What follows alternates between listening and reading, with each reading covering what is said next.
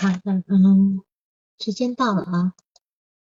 啊，我们今天那个咨询就是报个案的老师呢，他因为今天公出会晚一点点，我先帮他把案例先说一下哈。他这个案例呢，实际上已经呃这次是第三次的报报告了。他在二零年的时候，二零年的时候，二零年六月份，二一年的九月份。还有包括今天，这是第三次的报告。然后前两次的时候，那个名字应该是呃我求而不得的美好生活哈。那么这次我把它改成了叫做越过山丘却无人等候。因为这个来访者他本身他的那种神经症的冲突是非常明显的，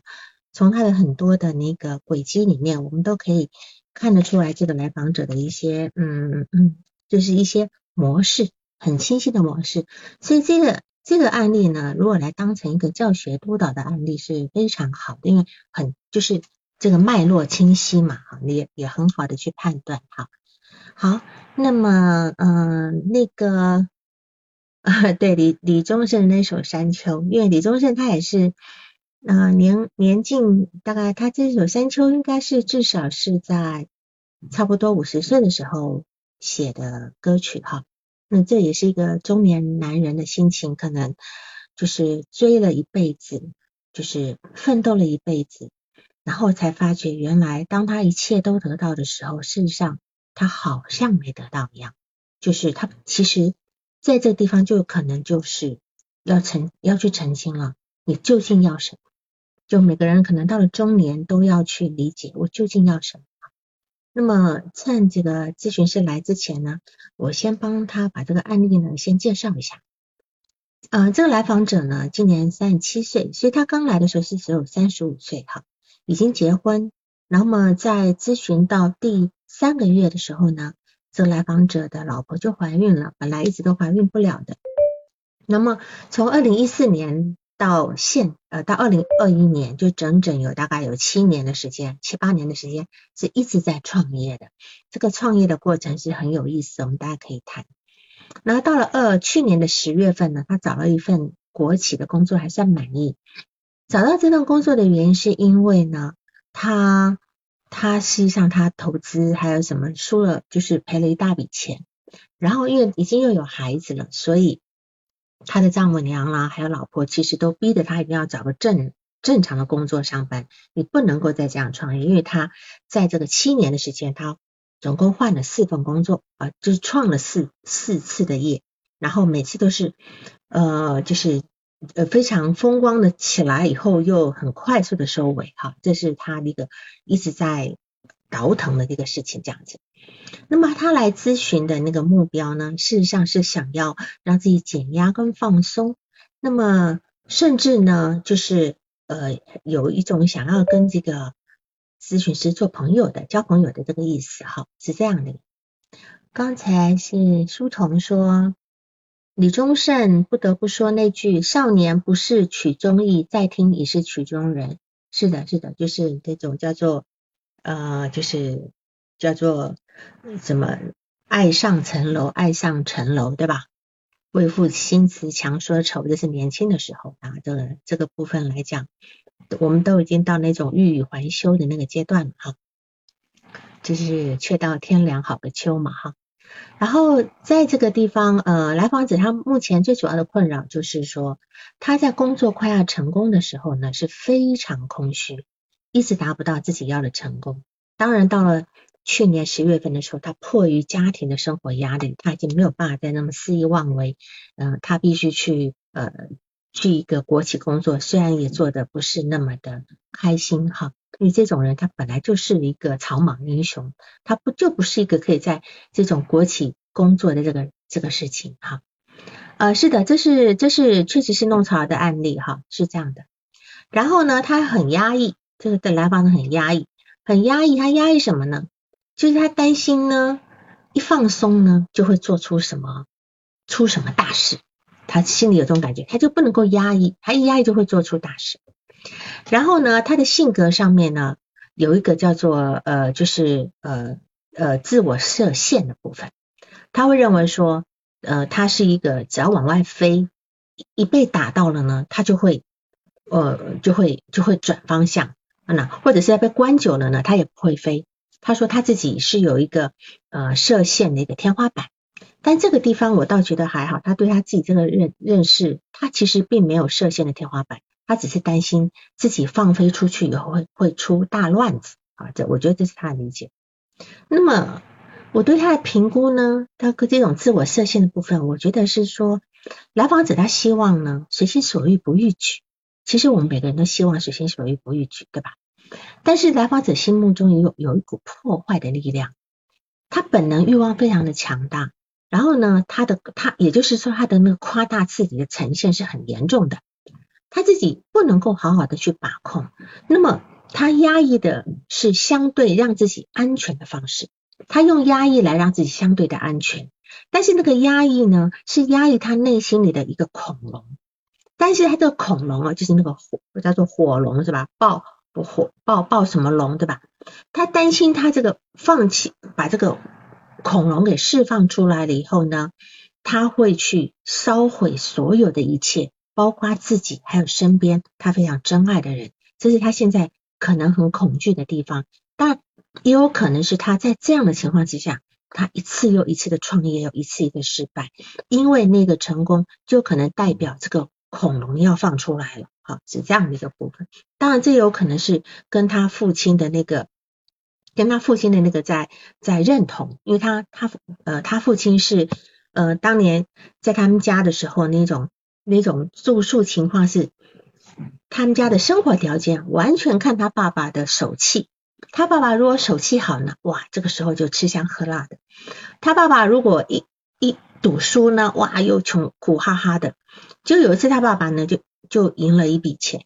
就没想到输的那个人呢的老婆自杀了，就是因为对方可能输蛮多的，输给，但是但是事实上他爸爸拿了钱，其实后来又在玩也输光了，但其实钱不在他爸手上，但重点是他是他爸爸赢了对方的钱，后来对方就拿着刀子上他们家来，就威胁的意思说，你你如果不把钱还给我，我老婆都死了，你要把钱还给我，你不还给我，我就要杀了你们全家。所以他爸爸在这个情况之下，这个这时候孩子也就是这个来访者也在身边，因为这情况之下呢，这个这个爸爸就就离家到云南去工作去赚钱。你说赚什么钱能够赚那么还那么多钱？我觉得这也是存疑的哈，肯定是有风险的一种工作，对吧？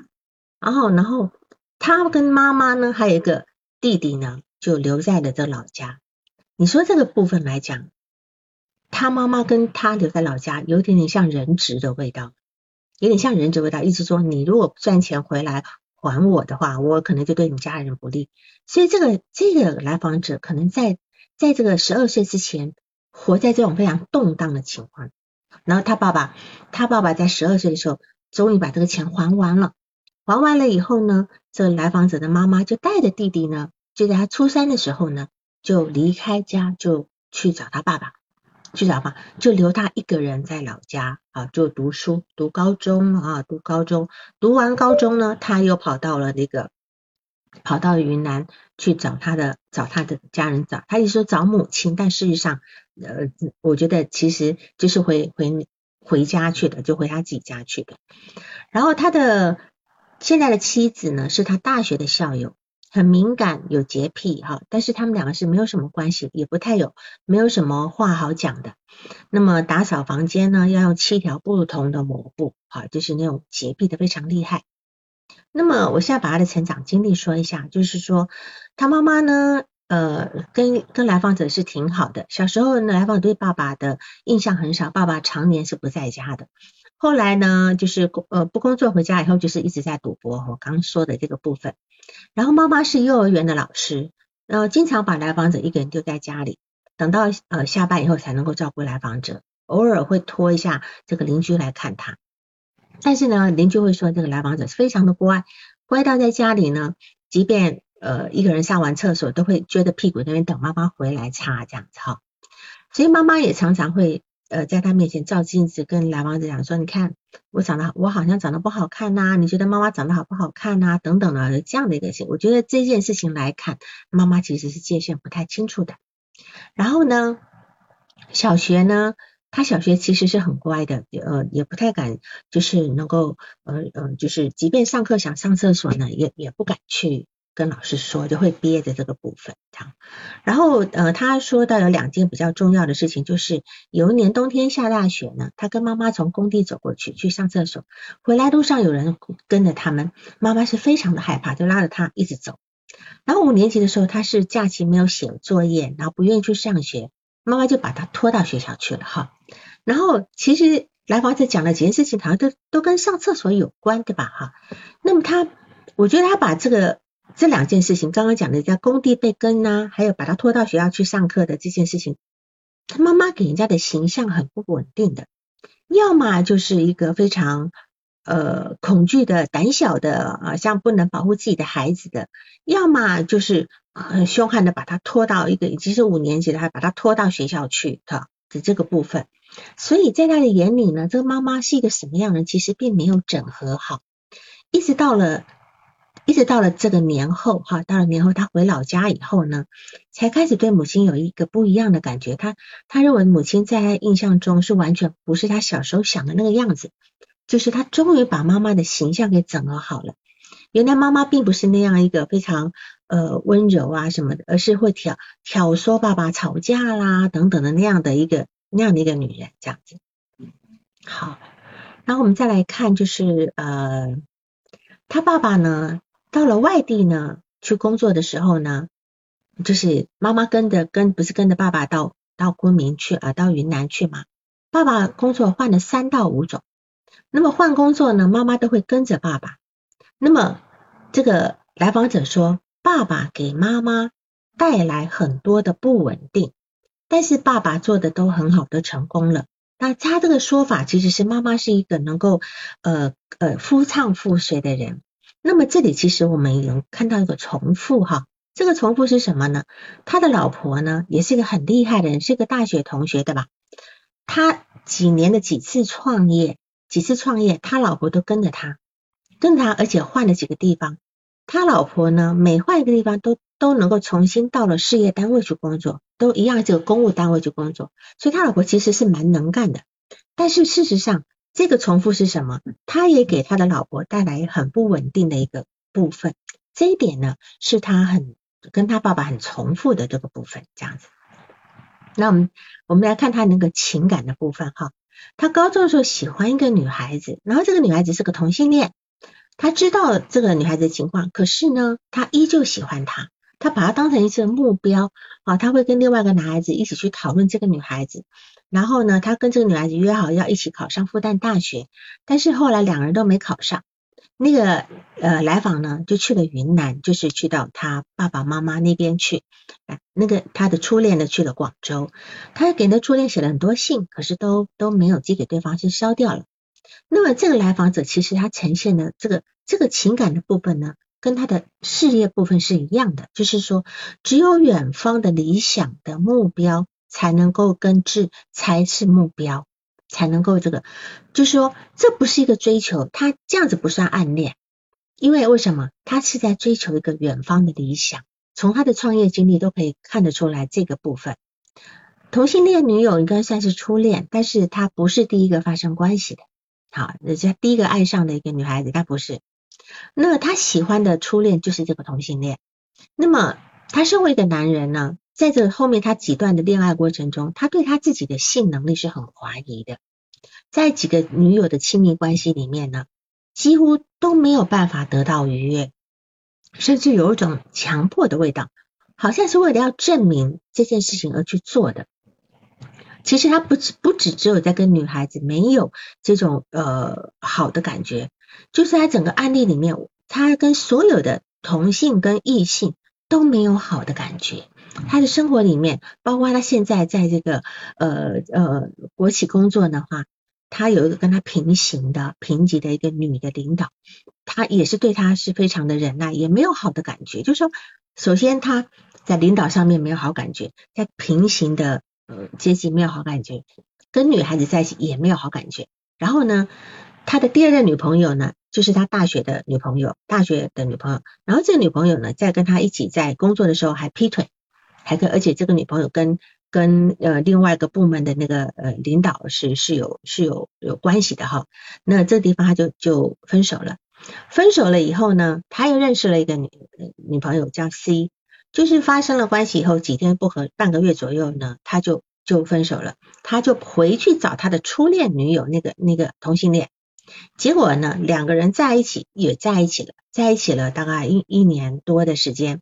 但是事实上呢，他跟这个跟这个同性恋女朋友在一起的时候，他其实是没从来在性生活上是没有满足过的，都没有满足过的。呃，后来有一天两个人就是呃吵架就分手了，分手。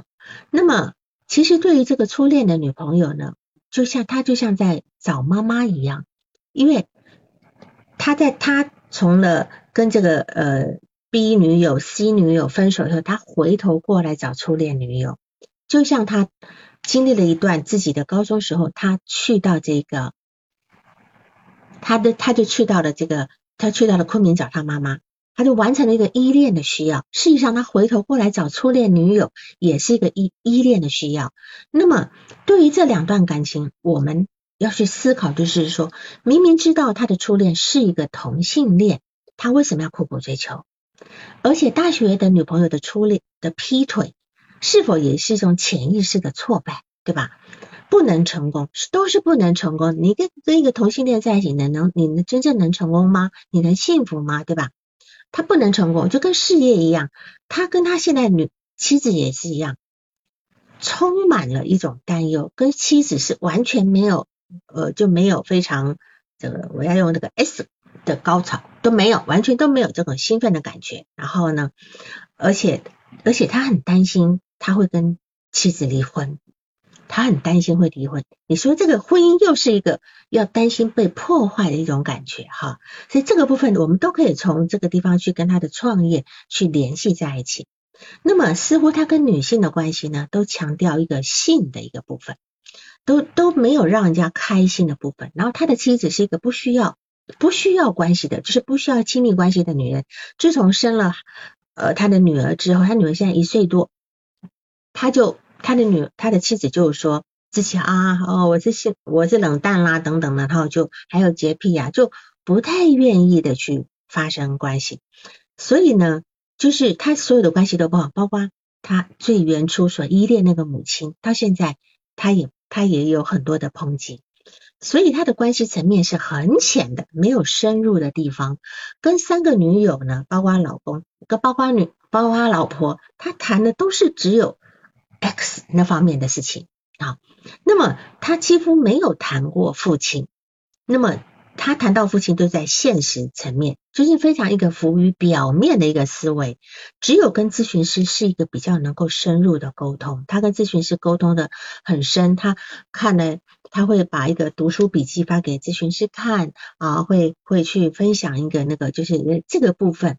那么甚至可以达到心灵层面的这个部分。所以咨询师而言，对他是什么呢？就是一个怎么样的存在？你们觉得呢？咨询师对他来讲，可能就是他一直在寻求的一个叫孪生的自体课题。然后，其实他的咨询师的从一开始到现在有很明显的性欲化的部分，但是这个性欲化呢，我觉得那只是一种融合的需求，因为我们一个人最早的跟一个人跟自己的母亲。其实很好的那种感觉，其实是有很有很亲近、很贴近的这个部分的。这个部分来讲，事实上到对一个已经成年的人来讲，很容易引起性欲的部分。那个佑佑，我们今天讲的这个案例，今天今天也是第三次报了哈，因为这这个案例还蛮有意思的。好，然后呢，现在这个步骤，孪生的字体客体。孪生的，因为字体心理学里面有讲到，呃，我们一个人呢有三次的一个字体客体移情的能够修复我们的机会。第一个是夸大镜映的吧，哈。第二个是理想化，呃，双亲父母影像。第三个就是孪生的字体客体，就是我们也许在成年之后，我们可能童年的成长经历不怎么好，可是我们童年如果成年之后能够碰到一个很理解我们的人。很理解我们的人，他知道我们在想什么，他可以看到我们的优点，他也能够欣赏我，然后我们也能够去看到他这个这样的一个就是一个孪生的需要。所以上次我曾经举过一个电影，叫做那个电影叫做呃呃呃，请请用你的名字呼唤我。其实虽然是一个同性恋的片子，然后呢，这个部分呢，其实在在讲就是他们其实就是一个呃孪生的自体客体的一个部分哈。好，那么科普特的理论其实也是借助很多拉康的视角过来的啊，所以那个赵薇在问这个拉康的部分。好，然后在这我讲一个是这里面有个例子啊，其实这个来访者呢，他的心智发展，我刚讲说他很浅。讲的东西很浅，可是他似乎要去看一些很很很有内涵的东西来跟咨询师分享。我们从一个事例就可以看得出来，就是说这个这个呃来访者呢，在跟这个跟这个他的初恋女友分手了以后呢，他就在公公交上面看到两个穿学生服的女生在在聊天，其中一个女生说：“我觉得情感里最重要就是包容，要理解，要互相支持。”然后呢，这个来访者就听到这样的事情呢，就记下来了，还说他后来在婚姻里面一直这么去执行。你你想想看，他那个时候已经是一个大学毕业了哈，已经经历了前两任女朋友又回头过来找初恋的这这样的一个状况，已经是有个有社会经验的人。我如果说我们说我们在情感里要包容、理解、支持，这个这可能是这个是近乎口号式的这个说法，可是对他来讲，他居然会听到人家这样说，他就认真的执行，而且还会来告诉咨询师，是吧？就好像他无意中听到了一个真理一样。那么这一段话呢，在感情在呃这段话呢，其实呃他那么的认真，那么难道他以前没有听过吗？好，从这里呢，我们就可以去。想到他其他的事件，就是说他会在呃上这个酒店呃跟小姐有一个呃亲密关系之后呢，他会去问小这个小姐，就是这个呃就是那个呃工作者问说呃我的能力如何，对吧？好，他我们去问一个这样的一个从事这种工作的小姐问说我们的能力如何？这小姐一一不太可能去浇你冷水，对吧？所以他。这可见他这个内心是非常纯真的。他的创业呢，跟这个这个个 S 生活是一样，都是为了要证明什么事情这样子啊。然后呢，他在这个我们来我们来讲他这个这个创这个他的妻子，他的妻子呢，嗯呃呃，从他二零一四年呢开始工作开始创业的时候，他妻子就跟着他，呃，他妻子本来是个稳定的国企的工作的嘛。就一直跟着他走。那么，其实为什么这个妻子最终会成为他的妻子？而且这个妻子感觉上就是那种很嗯没有情感的，就情感很淡漠的，有有洁癖的啊这样的一个女这样的一个女人啊。但是但是这个妻子有一个很稳定的点，就是愿意随着他。所以这个来访者可能在他这种很动荡的生活里面呢。他找到一个能够稳定他内心的一个女人的，就就是他的妻子，他的妻子能够稳定他内心的需求，所以所以他的妻子在这一点是跟他母亲一样的，他是随着他母亲随他父亲到处啊的工作到处去走，而且他他的妻子是如此的洁癖，能够能够随着他的到处去换城市，而且能够呃进入到当地的国企，几乎算是个神话的般的人物，对吧？哈。但是，但是这个他经历了这三个几个女朋友之后呢，却选择了跟他妻子结婚。除了他妻子的稳定之外，还有什么原因？就会让我想到他妻子的洁癖，因为他叙述的几件事情里面，其实都是跟排泄有关的，都是跟那些什么呃上厕所啦或者怎么，都是跟这些排泄有关的部分。所以，当然妻子的这个爱干净的这部分，是否也是他觉得能够。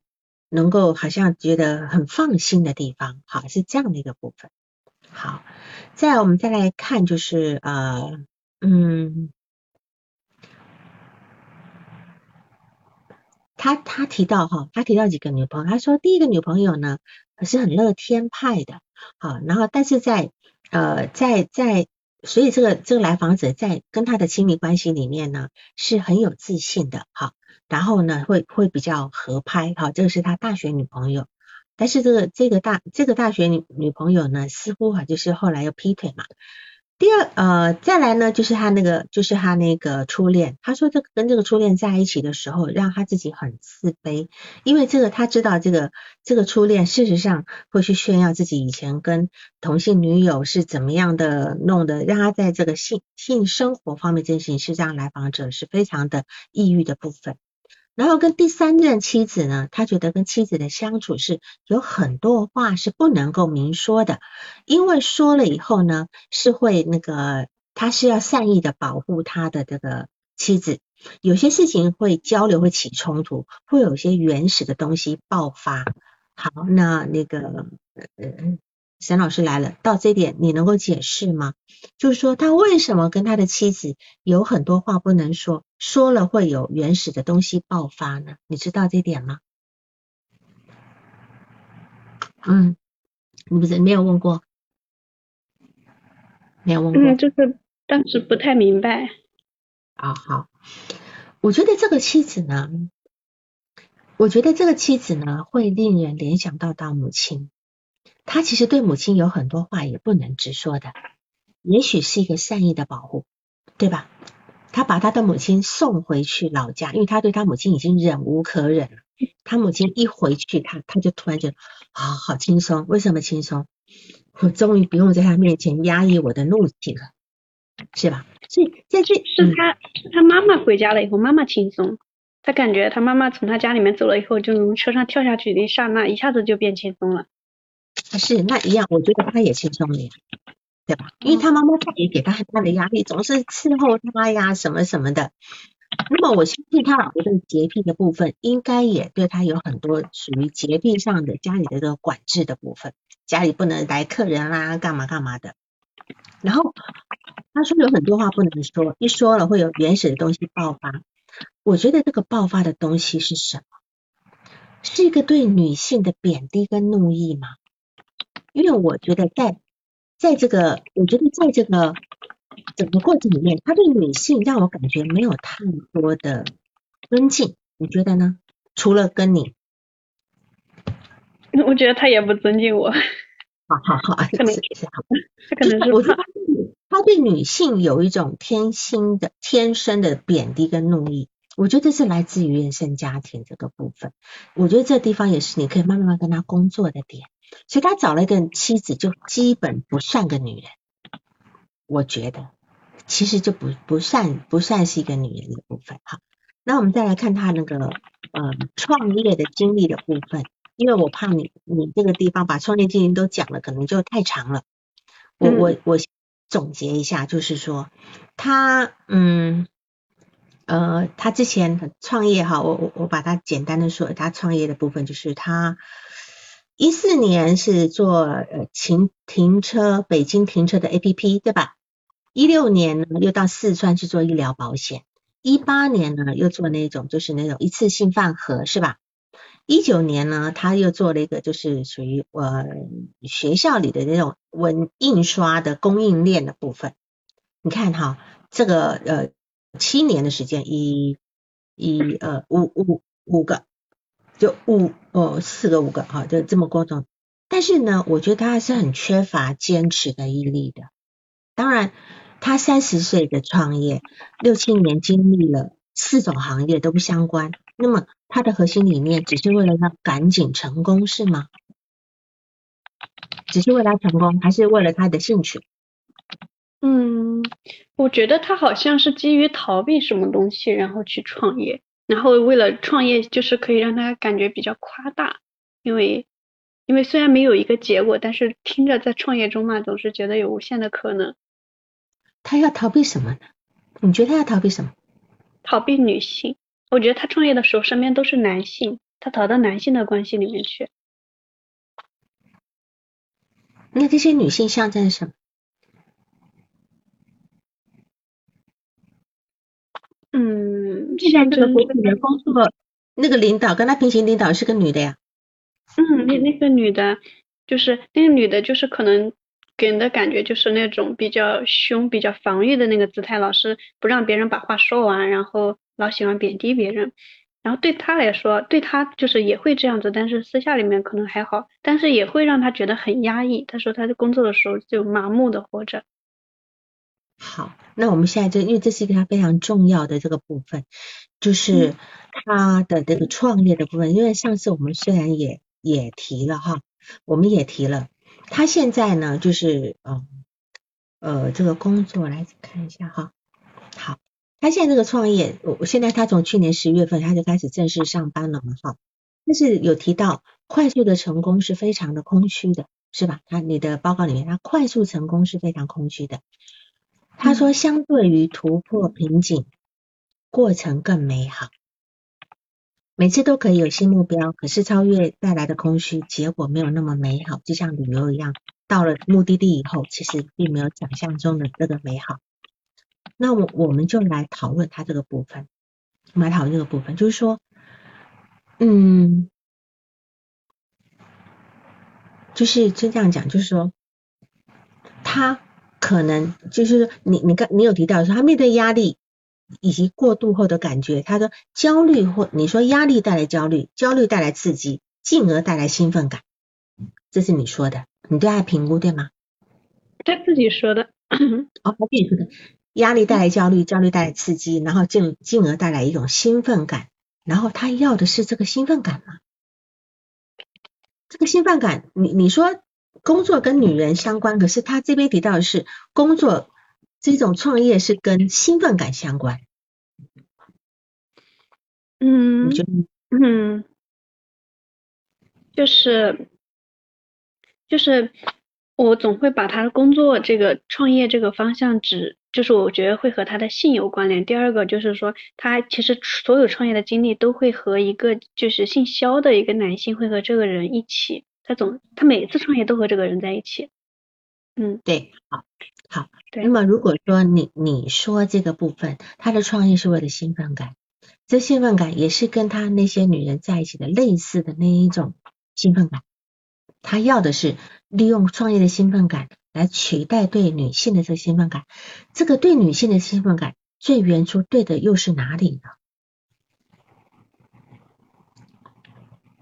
是不是他那个那个那个对女性的兴奋感？是不是他那个小时候他妈妈训练他排便那个过程？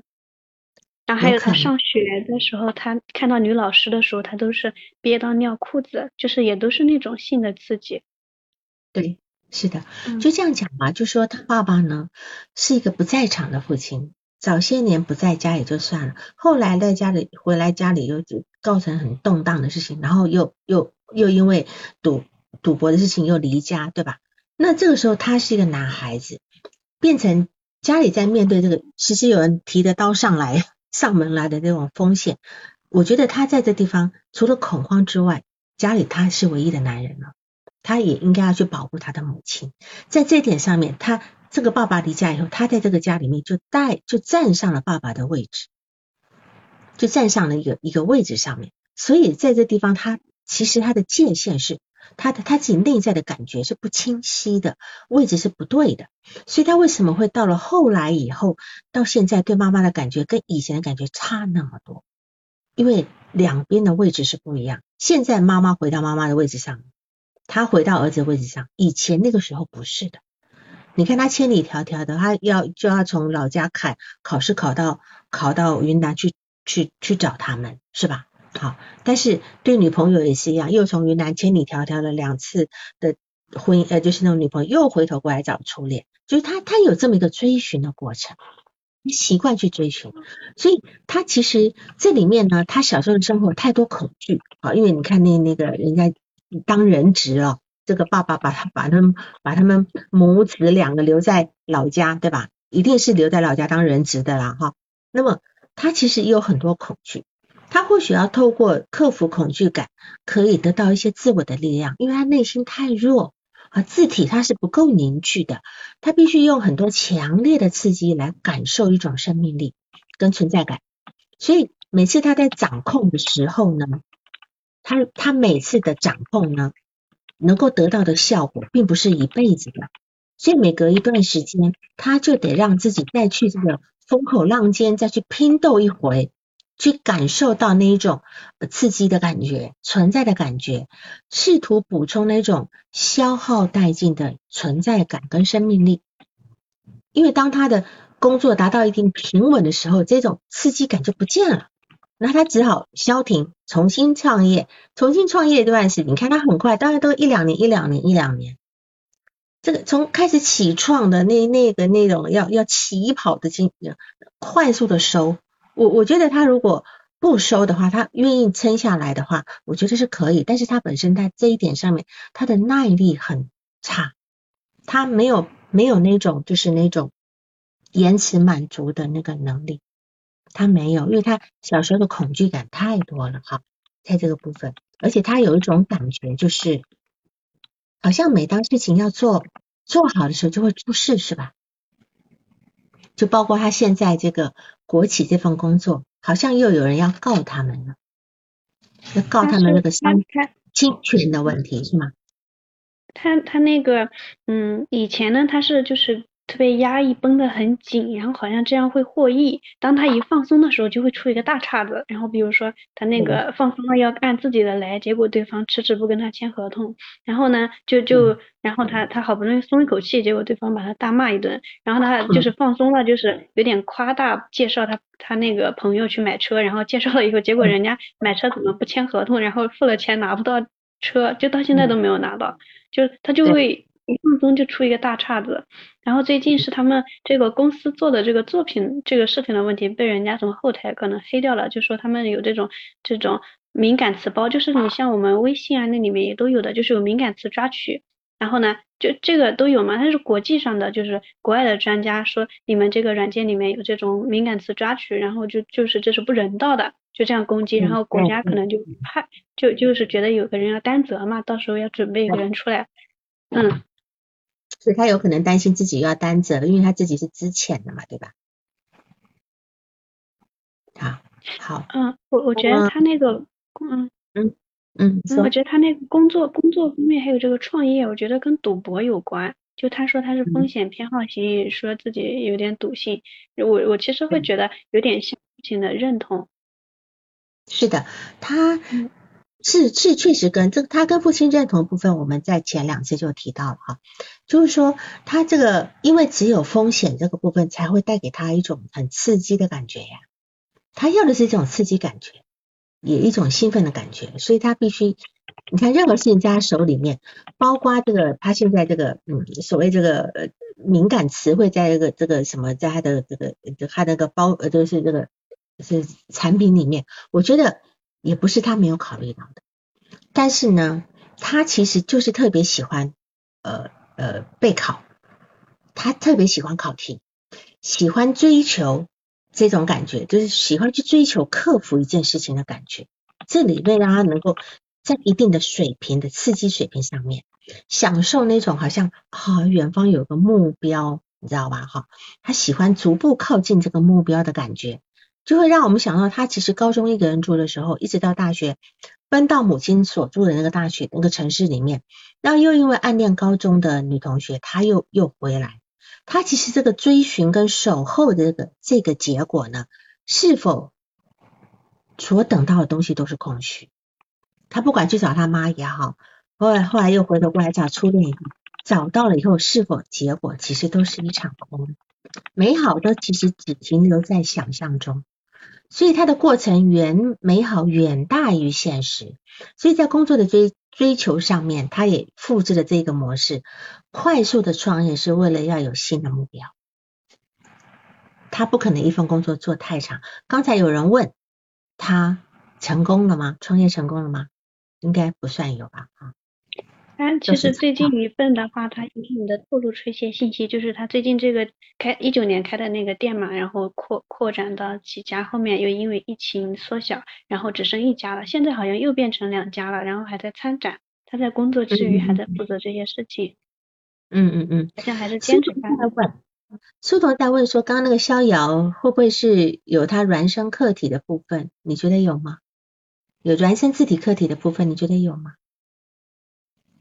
我觉得应该是有的，但是好像不是一个滋养型的这种课题，反而是那个，嗯，应该这样讲，本来是，但他就有办法把别人把别人搞成不是，对吧？就是他原来是欣赏，他原来是欣赏逍遥的，其实逍遥身上有他要的东西，对吧？这个部分，但最后他又因为某一些小事，又又对逍遥有一些不满，然后拉开距离的，这是他的人际关系的部分。因为在你的案例里面，这个地方是比较没有讨论到的，就是有关于他的人际关系。我刚刚他的人际关系里面也有一些可能我没有细写，一个呢是这个龚先生是他从那个从小就认识，然后初中同学，然后他们两个就是在一块的时候，他妈妈离开了以后，他跟这个人玩的很好，经常是这个龚先生说话比较多，他是那个倾听者，但就后来他去广广州找他这个初恋女友的时候，这个龚先生也在广州在一个工厂做流水线，然后他去找他让他辞职跟着他一起。干点别的事儿，然后这个人就跟着他一起辞职，就后来他们合租房子一起生活，然后到这个嗯来访跟他的这个初恋女友分手以后呢，那个龚先生就有时候会跟他说一点那个时候谈恋爱的事情，然后他就会觉得这个龚先生的记忆很好，自己都不记得了。然后呢，龚先生跟他说评价他就说那觉得他那几年特别的卑微，特别可怜，是在那个初恋女友。他的他他的东他的人际很少，但是你要从他的人际里面呢。呃呃，同辈就是同性的人际里面去理出一条脉络出来，你要去理出来，你现在告诉的是一些事情哈，但这个东西你可以再去处理，因为你毕竟跟他目前工作五十次了嘛哈。然后呢，再来啊，怎么了？嗯，就就是就他最近就组组就上次给我发的那个那个那个叫什么读书笔记里面写的那个叫什么哈耶克。那个是一个是一个我我也没看过这本书，然后它里面结尾的时候是这样评价的，他是说这个哈耶克得了那个诺贝尔什么奖，到晚年的时候他是说，嗯，应该用这种像像经济，然后像这种管理的方式，像管理企业的方式去管理人际关系，这样才能得到最大化的这种爱，是有这样的一个观点。嗯嗯嗯嗯，嗯，我觉得跟他的这种方式有点像。是。这就是他的价值观嘛，哈，好，我们再来看，就是说，嗯，他他之所以会选择他的老婆呢，就是老婆是不曾在远方的，老婆也不曾是目标的，老婆她的真实跟想象是没有距离的，其他那几个女朋友都是有有真实跟想象都有个距离，都有个幻灭的部分，就是说，或许他要的其实一直在远方。我记得以前有一部电电视剧是刘烨跟马伊琍演的，叫做一出戏就叫《远方》是吧？在远方是吧？好，我觉得那里面那个歌曲很好听，男主角就名字叫遥远，这名字也觉得有要遥远。他其实就是跟你这个来访者有很像的一个性格，永远追求在个远在天边的目标。但事实上呢，后来这个遥远是跟那个什么什么梅梅婷是吗？结婚，那梅婷在里面演的就是一个非常稳定。稳在当下的一个女人，就只有这么一个女人呢，才能够让让这样的男人去抛锚驻港停留，要不然他就，所以他很聪明的去去选择了这个他的这个他的这个去这个现在这这任的老婆，只是说他究竟要接下来如何经营他的婚姻，因为似乎这个这个不能够只是一个定心定心丸吧，他的婚姻还是得经营下去。所以这地方可能也是，当然他现在把很多这种对于这个婚姻的幸福感呢，是投射在你身上，从你这边有点分裂，对吧？他的身在家，他的心在你这里，他靠着跟你的很多呃，好像这两个合起来就完满了，但是问题是，他一辈子达不到这种完美，他永远有个缺憾，你在远方才够美，在近在眼前那个是。嗯，对对，就是就是，我觉得好像都是虚的东西，就对，对，他需要，所以你看，这这是一个怎么讲？就是说，他那这是一个攀登的过程，对吧？等到他攻顶了之后，他一览众山小那种狂傲，但实际上，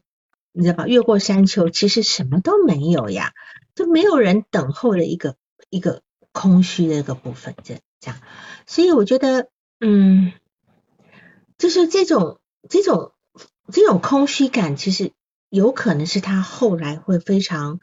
接下来人到中年以后会非常痛苦，会陷入一个抑郁的部分，这是你要先评估到的，因为他一直很虚嘛，当然，也许他现在此时这份工作再往下走，也可能就已经会到一个抑郁的状态因为他本来就不是一个可以在这种行这种工作行业里面的人去混的，这个好，所以啊，这个这个这种人是要一辈子打仗的这个部分，所以我我我觉得吧，就是说，到底是一个怎么样的追求哈，才会这么折腾？他好好的日子不过，要过得这么费劲，对吧？他心中是有个恐惧感，他时时有风险，然后让自己站在这个呃制造呃这个风险的风险中，他自己制造的风险中，对吧？他这样有掌控感，把把恐惧的事物放在你正眼前的时候呢，你就不用感觉到恐惧了。你能理解吗就是他他必须他必须跟恐惧待在一起。他才不会感觉到恐惧，所以当一切都安好太平的时候呢，他不知道哪里藏藏着一个威胁他的这个东西，所以他每当他那句是什么？每当他好像很很好的时候，就可能要出出出出错了，是吧？就他每当很好的时候，就就是他眼前没有没有让没有风险的时候呢，这时候完蛋了，那那个要出事的东西不知道藏在哪个地方，随时会跳出来。好，就是让他就让他呃，就是呃，就是玉石俱焚的这个部分。但是就是说，他他为什么会这样？我们要看，我们要从他的呃成长过程去看，他为什么会这个性格？这个性格其实很可怜的，他没有办法安稳的坐下来享受片刻。你问过他吗？他曾经有很安静的在一起享受的片刻吗？他在家里的时候呢，就是他每次下班或者回家之前，都会把自己收拾一下，把情绪什么稳住，然后就是好像也在用一个假性字体跟他的妻子相处，但他跟他妻子相处还挺放松、挺快乐的，就虽然在他的那个操控内，是因为他的妻子对他没期待嘛？啊，他他妻子只要你好好上下班，对吧？然后不要去创业就好了。你不要再去创业，你好好的去上下班，这个工作里面，对吧？这个工作也是他他妻子逼着他去的吧？所以在这个地方来讲，我觉得我们要去看他他的生活啊，所以他等于是回到家以后，在家里把自己放空，把所有在外面那种防御的那种东西都卸掉。也许在家里有这样的，但是在这个这个是个空的，这个空跟安稳是相对于他白天的那个需要。你让他整天都这样没有用的，他整天这样他家死掉的，他整天都这么空就不行的，他的性格不是不是这样的人哈，所以我们来看他为什么会成会这个样子，就是说他小时候呢生活的不安定，对吧？啊，这个家里的就是靠靠爸爸打牌的手气嘛，啊，但是就是当他的母亲，当他爸爸把所有的钱都还完了以后呢？他妈妈带着弟弟离开去找他的爸爸的时候，当一切过去，风平浪静了，剩下他一个人留在老家，孤孤单单的照顾自己，对吧？但是至少在有风险的时候，他母亲在家里是带着他们兄弟两个的。他父亲这个不定时炸弹离家的远远的时候呢，他家虽然处在一个被威胁，他就像个人质，对吧？但至少。家里有母亲，有一个家在，所以他的那个家跟他的那种，呃，他的那种感觉其实是跟一个动荡的感觉在一起。这个部分，虽然说高中那三年终于没有动荡了，但是问题是他孤孤单单的时候，而且他得靠暗恋一个同性恋的女孩子，给自己定一个远方的目标，要考复旦，对吧？所以这个地方，我们就从他的那个成长过程中可以看到，他他为什么要维持这个状态？那是一个有爱的、有有关心的、有家的一个状态，这样子。那么就说，呃，风雨中的宁静呢，对他来讲其实是更吓人的，更吓人的。就像呢，我们在坐那种过山车，慢慢在往上爬的时候，其实是最可怕的啦。反倒你是下来在冲刺的时候，还还。还没有没有那种那种恐惧感，还没有那个往慢慢过山车慢慢在上升那个部分，这样子。好，好，我们再来看，就是嗯，我觉得哈，你那个梦我们可以讨论那个梦，很有意思的。你可以把那个梦讲一下吗？就梦见那个，他是你梦，他梦见你的那个梦。那他梦到就是说，嗯。他他就梦到在一个房子里，然后他对面就是一个身高不太高的一个秃头男性坐在他的面前，然后他们俩面对面聊天，然后呢，他的背后是一幅画，那个画上，然后对面那个人突然说那个有点怕鬼，然后那那是一个老师的平房，然后他想了想这个这个男性呢，就跟他聊天这个过程就是心理咨询，然后这个男性呢应该是他当时住的楼下的一个跟他经常打招呼那个饭店的一个小老板，就他可能是把我和那个人结合在一起了。这这样的一个形象，嗯，然后那个画是什么？那幅画是什么？好像好像是一个抽象的画吧。然后就是说那个一下子把它看成了一个鬼，然后他就说：“哎，你不是怕鬼吗？” 然后就这样的说一下。他把那幅画看成是一个鬼，对吧？嗯，画上面画的一个。好，那这你跟他讨论过这个梦境梦了没有？嗯，这个是很早期做的梦了，当时有讨论一下，后来没有再讨论过。嗯嗯嗯嗯嗯，好，就这样讲吧。就说咨询师呢，其实在某个层面上是男性。咨询师其实有很多层面上是个在，因为咨询师的力量感会让人有一种男性的形象哈。加上他对于父亲的男性认同的角色是非常矛盾的，是非常矛盾的。所以呢，今天呢，你会觉得这个人有一种幼稚的感觉，对吧？嗯。行为举止看起来有点像很幼稚的感觉。刚刚你还没来的时候，我提到他那个很很很很深色、很青涩的那个那个那个味道哈，就是其实他内心的那个成年的呃男性是还没有长好的，还没长好的。他面对一个父权班的一个咨询师呢，呃，其实对于他来讲也是一个必须跨越的一个丰碑。好，那当然他会觉得说，这个父亲会让我超越吗？就像你，你会让他超越吗？因为他每次超越都是挫败。好，就其实就像就像就像那每次的超越就像鬼一样是不可捉摸的，而且他活在一个有鬼的一个环境里面，其实是很正常。这个鬼是他的风险嘛，对吧？好，所以这个我觉得，嗯啊，你说你有什么想法是吧？就是。我不觉得他能超越我，虽然我也没赚多少钱，或者我年龄比较小，但是我就是觉得就是很幼稚。是，但是这是他的梦想呀，他不是一直要翻翻过一座又一座的山吗？对吧？好，那么他目前的色情性已经到一个什么样的状态呢？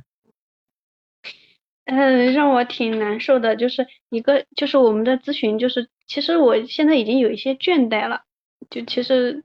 就是我觉得其实没有什么大的改变，虽然它落地了，在，也，我今天又想到一个概念，就是那个不死鸟，就是这只鸟一直只能飞不能落地，落地的时候就是死亡。这个死亡如果是抑郁的话，它落地就会抑郁嘛。嗯，就有点。然后关于这个这这样的一个这个这个形象，它这个夸大就是就是不能破碎掉，它破碎掉了以后就好像很难去承很难去承受，然后就是。然后包括我们他的这个疫情实在是太严重了，越来越严重。他现在他有一次跟我去讨论，就是专门讨论这个这个疫情，就是说咨询分为三个阶段，第一个阶段是浑浑噩噩的，然后呢就是就是每天不知道为什么活着。第二个阶段呢就是我去问他，我说那个说他那个跟跟他这个老婆，他老婆怀孕了嘛，然后那个时候说问他跟他老婆在的时候在想什么，有没有想着别人。然后问他，然后问了以后，他就开始开始就是说他在做爱的时候会想着我，就他他跟他老婆这两年都除了怀孕那一次就没有过任何性生活了，他就自己那个在幻想，他就会告诉他说，第二个阶段就是我问了这个问题以后，他开始幻想我，然后第三个阶段呢，就是他有一天突然觉得可以感受生活了，就觉得很清晰，嗯。有点回到小时候和小伙伴们上山啊、下河啊玩的那种清晰的状态了。嗯，所以事实上第三个阶段来讲，他应该是他个人的混沌状态，或者是他长期抑郁的状态，似乎有点松，有点清晰了。嗯，对吧？好，是是一个症状，也许是因为疫情达到一个高峰的情况之下，你说他的那一种呃色色情性疫情带给你很大的困扰，但是我觉得这地方你要稳住，因为这是一个必经的过程，这是一个必经的过程，就是说呃通常在讲呃嗯等到他的那个他自己的冲突解决的时候呢，好呃他会这个这个移情是一个是一个波段的，尤其是尤其在我们做一些长程咨询的结束之前。来访者都会开始产生色情性移情，尤其是这样，不管是男性还是女性，不管是同性还是异性啊，哈。但是这个这个这个是对于一个治疗终结的一个阻抗，好，但是会过去的。那现在因为他跟你发展出一个非常融合的，在心态上非常融合的这个部分，他开始把你要当成一个他自己。纳入他他的一个内在好客体的部分，他用的是这种方式，但是只要你把界限弄好，你们两个讨论清楚，其实他其实是能够分得清楚的，他是能够分得清楚。那他想建立一个关系，而且是长期无忧的关系，好，而且是不会发生变化的关系，因为他到到目前为止，他没有一段关系是让他能够安安稳稳的，包括跟他老婆，对吧？哈，那么。在他的成长过程中呢，他不管是哪个过程，都是这样的一个过程。那么，呃，就是，嗯，他一个人在老家那三年呢，高中那三年的时候呢，是因为有一个美好的愿望在那边等着他，对吧？好，然后那那个美好的愿望就是那个那个女朋友，他们相遇要考复旦。但不管如何，这都是一个很纯粹美好的过程。我不管后面他们两个在一起后的那个结局，哈。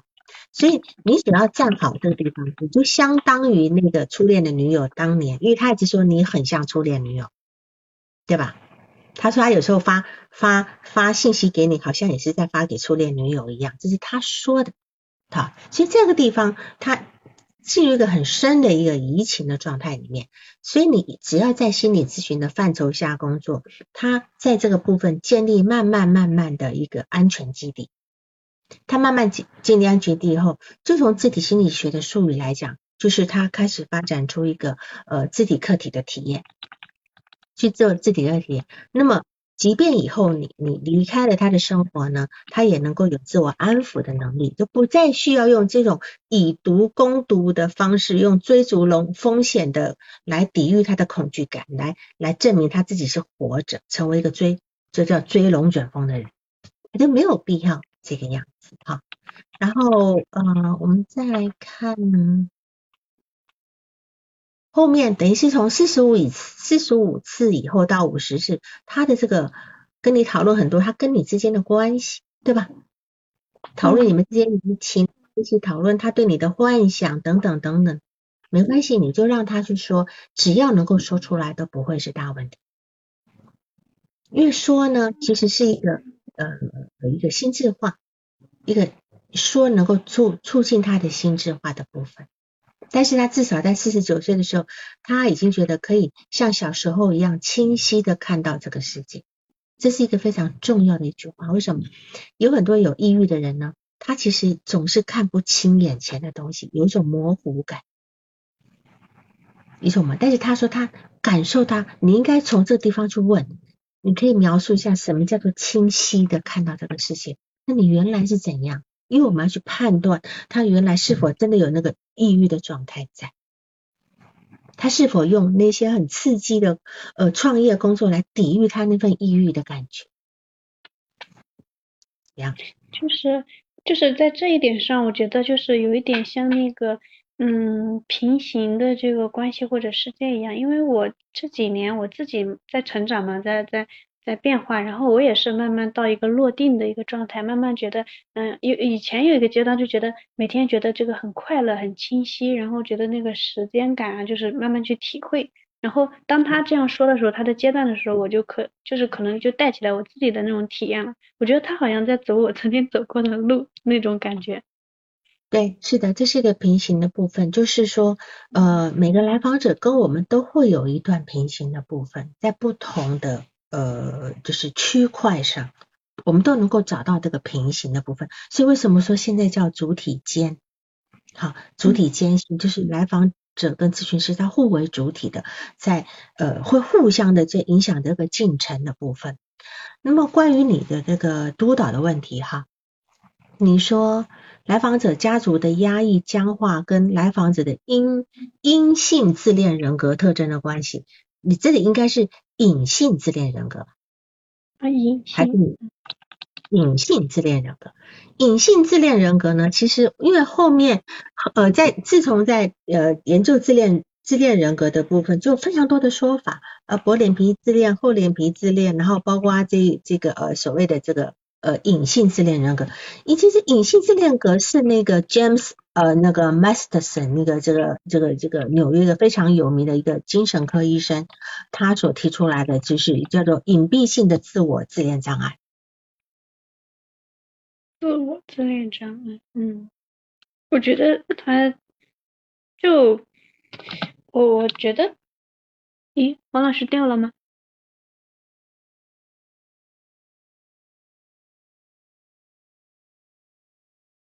我上来了，嗯，就是对，好，对，我我我一直嗯想嗯给他一个嗯这种类似于就是心理的这种诊断，就是可能都找不到，就是就他给我的感觉还挺混乱，然后这个问题好像不小不大的样子，然后我也我我们的咨询好像有了很大现实层面的改变，但是从内心本质层面，我又觉得他好像没怎么变，哎，然后就就有这种感觉。呃，应该这样讲，应该这样讲，就是说，呃，我如果从自体心理学来理解这个人的话呢，他所有的这些事情，其实都是一些强迫、强迫行为。他用强迫的去创业啊干嘛？他是要巩固他那个字体，他的字体其实是很脆弱，很脆弱，所以他会跟你讲说他，呃，他看不到，他他他他。呃，对外界是很模糊的这部分，因为他自己其实是那个自我力量，其实是一个假的那个部分，他很容易受外界影响，是不是？你说了嘛？他很容易受这个，呃，包包括这个甚甚至个上班小姐一句话都可能影响到他对他自己的评估的部分，这样子，好，所以他才要去做一些感觉上非常有力量的、有力量的事情。当然，这个 Masterson 他在讲这个呃隐蔽的自我自恋障碍呢，这这个部分，其实在形容他呢也也差不多，因为他他这个诊断是说，所谓的那个呃隐性自恋人格呢，是那个不稳定的自尊感，看起来时高时低。哈是，而且自我中心意识是非常非常强烈的哈。然后呢，就是他很呃，他很在乎自己在所有的这个圈子里的地位，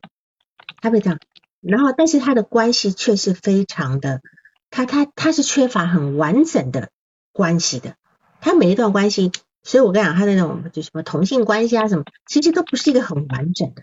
啊。我们比如说，我们要有一个嗯发小，哎、我们有我们有能力跟一个发小维持一个很长的关系，我们有一个朋友可以维持一个很很长远的关系，但对他来讲，就是你讲的那个那个叫什么什什么的，对吧？哈，但就是我不知道现在怎么样，那是曾经住在一起那几年，那现在呢？而且呢，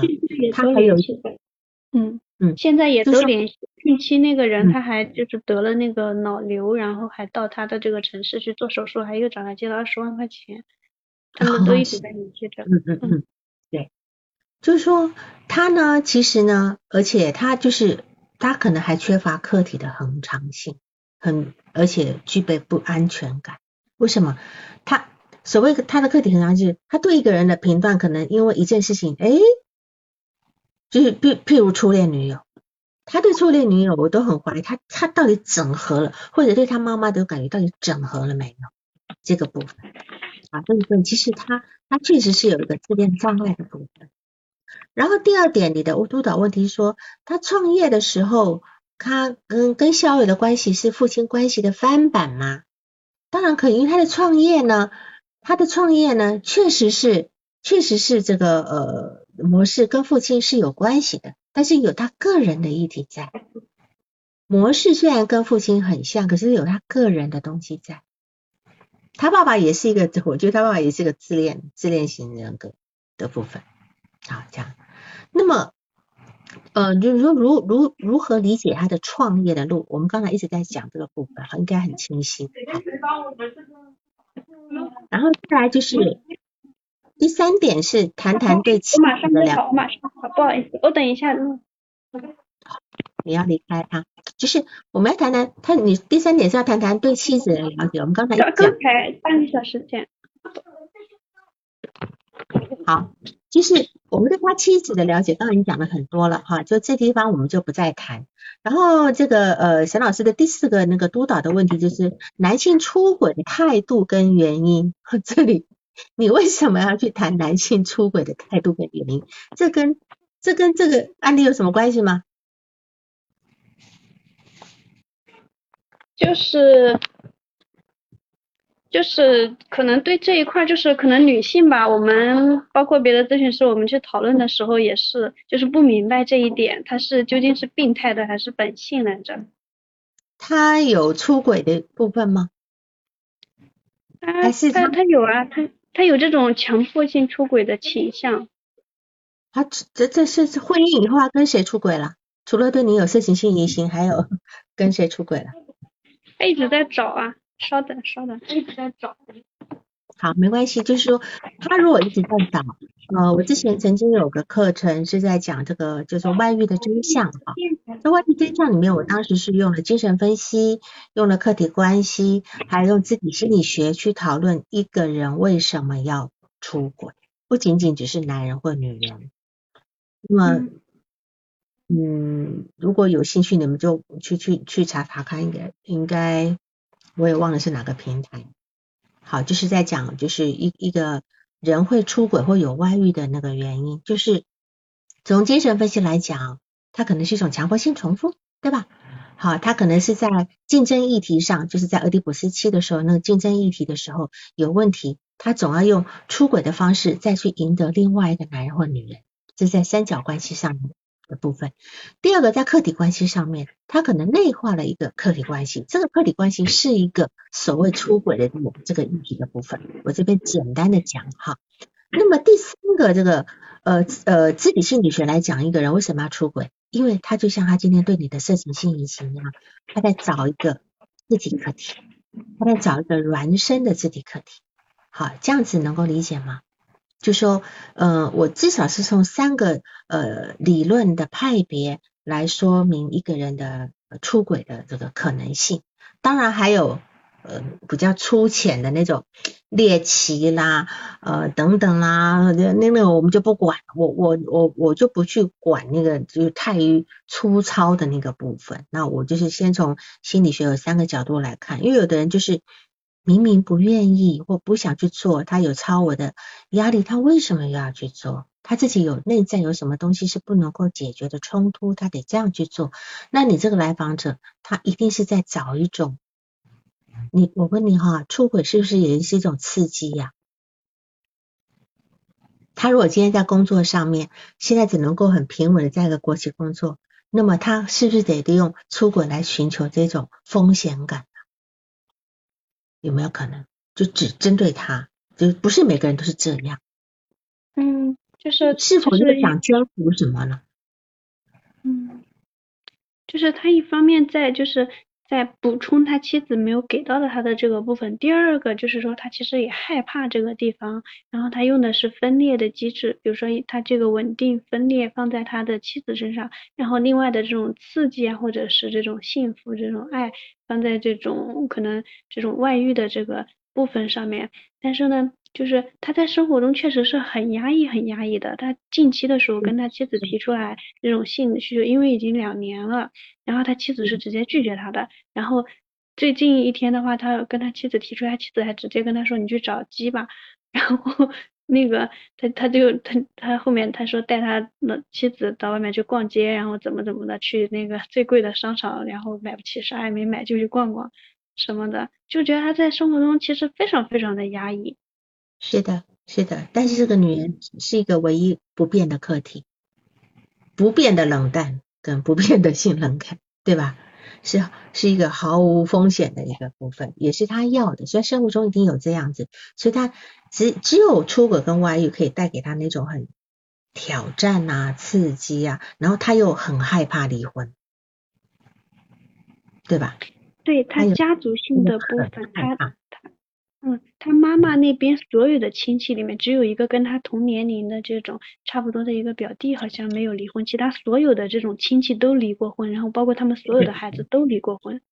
我我把你这个这个这个家族，我觉得家家谱图我帮你重新画过一遍，就是这边写到，确实是他那边都是离婚的，好，他父他母亲那边呢，就是都是跟呃都是不幸福的这个部分啊，外公外婆都是非常呃外公很强势啊等等的，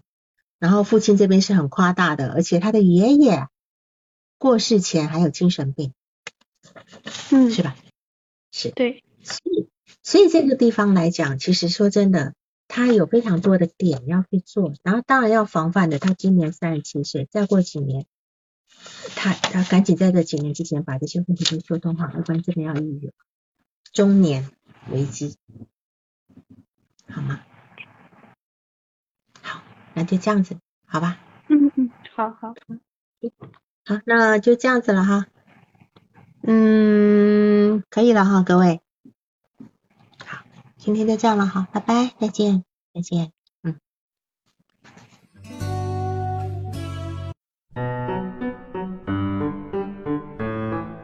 本次督导完毕，喜欢请留言或分享哦。需要报个案的老师，请查看我们喜马拉雅主页个人简介，也可以在微信公众号搜索“星师之友”，关注微信公众号后，联系微信客服进行预约，报个案完全免费哦。